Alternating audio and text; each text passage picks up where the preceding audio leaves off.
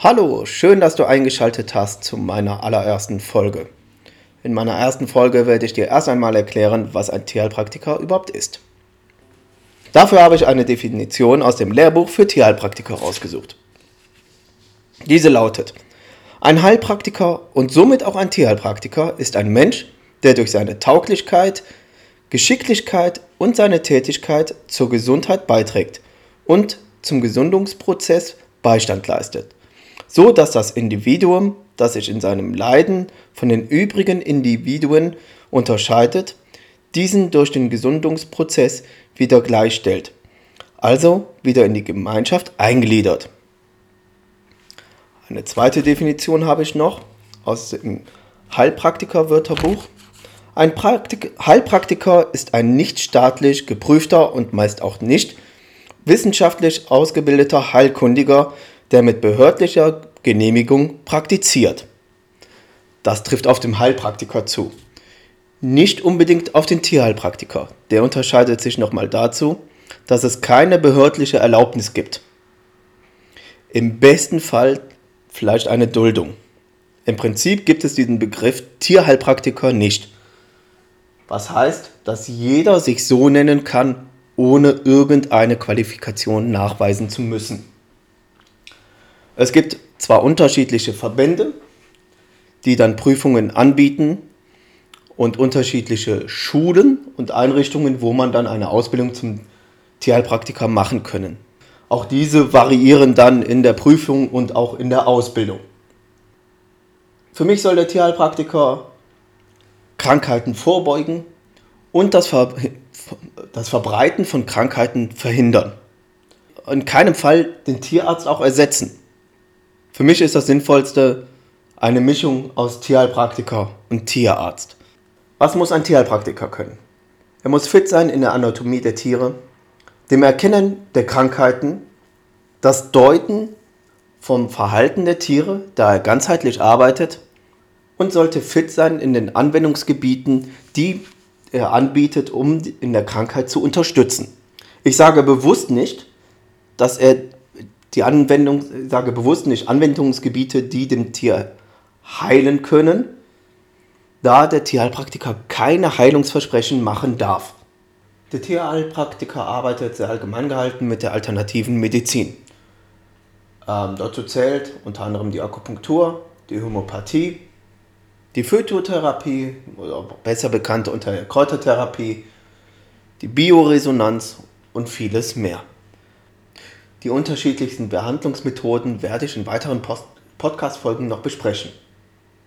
Nun meine persönliche Meinung zum Tierheilpraktiker und auch zur Ausbildung des Tierheilpraktikers ähm, und meine Erfahrung dann dazu auch ist einfach, dass ich finde, dass die Ausbildung, die ich persönlich so gemacht habe, erstmal nur eine kleine Basis ist, worauf man auf jeden Fall dann auch aufbauen kann und auch sollte, dass man sich definitiv weiterbilden sollte und das ganze Wissen noch vertiefen sollte. Also meiner Meinung nach ist es nicht damit getan, dass man zu einer Schule geht ähm, oder zu einer Einrichtung, die den Tierheilpraktiker, die Ausbildung zum Tierheilpraktiker anbietet und sich darauf nur verlässt. Ähm, für mich ist es grundsätzlich ein Beruf, der immer mit Weiterbildung zu tun hat oder zu tun haben sollte. Ähm, Ebenso denke ich, dass es ähm, sinnvoll ist, sich auch zu spezialisieren. Zu sagen, okay, ich nehme ein großes Thema, das ist mein Schwerpunkt, das kann ich sehr gut, weil ich sage jetzt mal, ich vergleiche jetzt mal Akupunktur und Homöopathie. Ähm, die Akupunktur hat über 300 Punkte, die Homöopathie, es gibt wahnsinnig viele homöopathische Mittel ähm, beides gleich gut zu können, ist in meinen Augen zumindest als Anfänger sehr schwer bis, bis hin zum unmöglich. Immerhin ist man für die Gesundheit des Tieres dann auch mitverantwortlich und äh, deswegen bin ich der Meinung, man sollte sich dann eins nehmen, worauf man sich spezialisiert, worin man dann, wie gesagt, zum Experten wird und nimmt vielleicht dann noch ein etwas kleineres Thema, ein kleineres Gebiet, was man vielleicht dann noch zusätzlich anbietet. Das ist so meine Meinung dann zum Tierheilpraktiker. Ähm, vielleicht auch noch meine Fehler, die ich anfangs gemacht habe, ähm, ist tatsächlich auch das. Ich habe einfach gesagt, okay, ich biete alles an. Ähm, alles für jeden. Ähm, das Tier, was jetzt gerade kommt, das, das mache ich. Oder das oder so wie der Kunde ganz gerne hätte, dass ich das Tier behandle, das, das biete ich dann auch an. Ähm, Hauptsache es kommen Kunden oder umso mehr ich kann, umso mehr ich anbiete, umso mehr Kunden kommen einfach. Ähm, die Erfahrung habe ich nicht gemacht.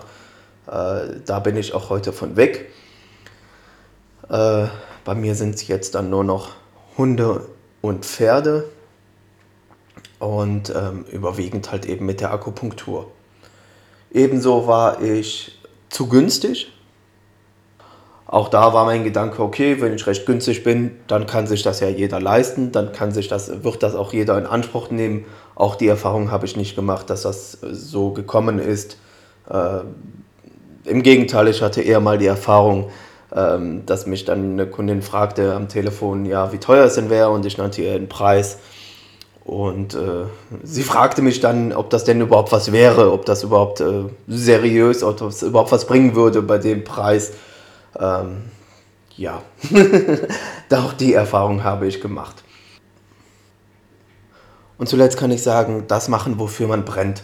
Also man lernt halt eben äh, die unterschiedlichsten Behandlungsmethoden, sondern nicht jetzt einfach mal, lernt man kennen und ich finde, in der Ausbildung merkt man schon so, okay, da ist man eher besser drin, da ist man schlechter drin, das ist eher was für einen, das eher nicht. Und äh, das, was einem liegt, das, was einem so, ja, das, wofür man brennt, das auf jeden Fall machen, weil das macht man dann am Ende auch gerne und, und äh, ja, dann schon eher mit einer, einer Leidenschaft. Ja, das war meine erste Podcast-Folge. Ich hoffe, es hat dir gefallen. Über eine Bewertung würde ich mich sehr freuen.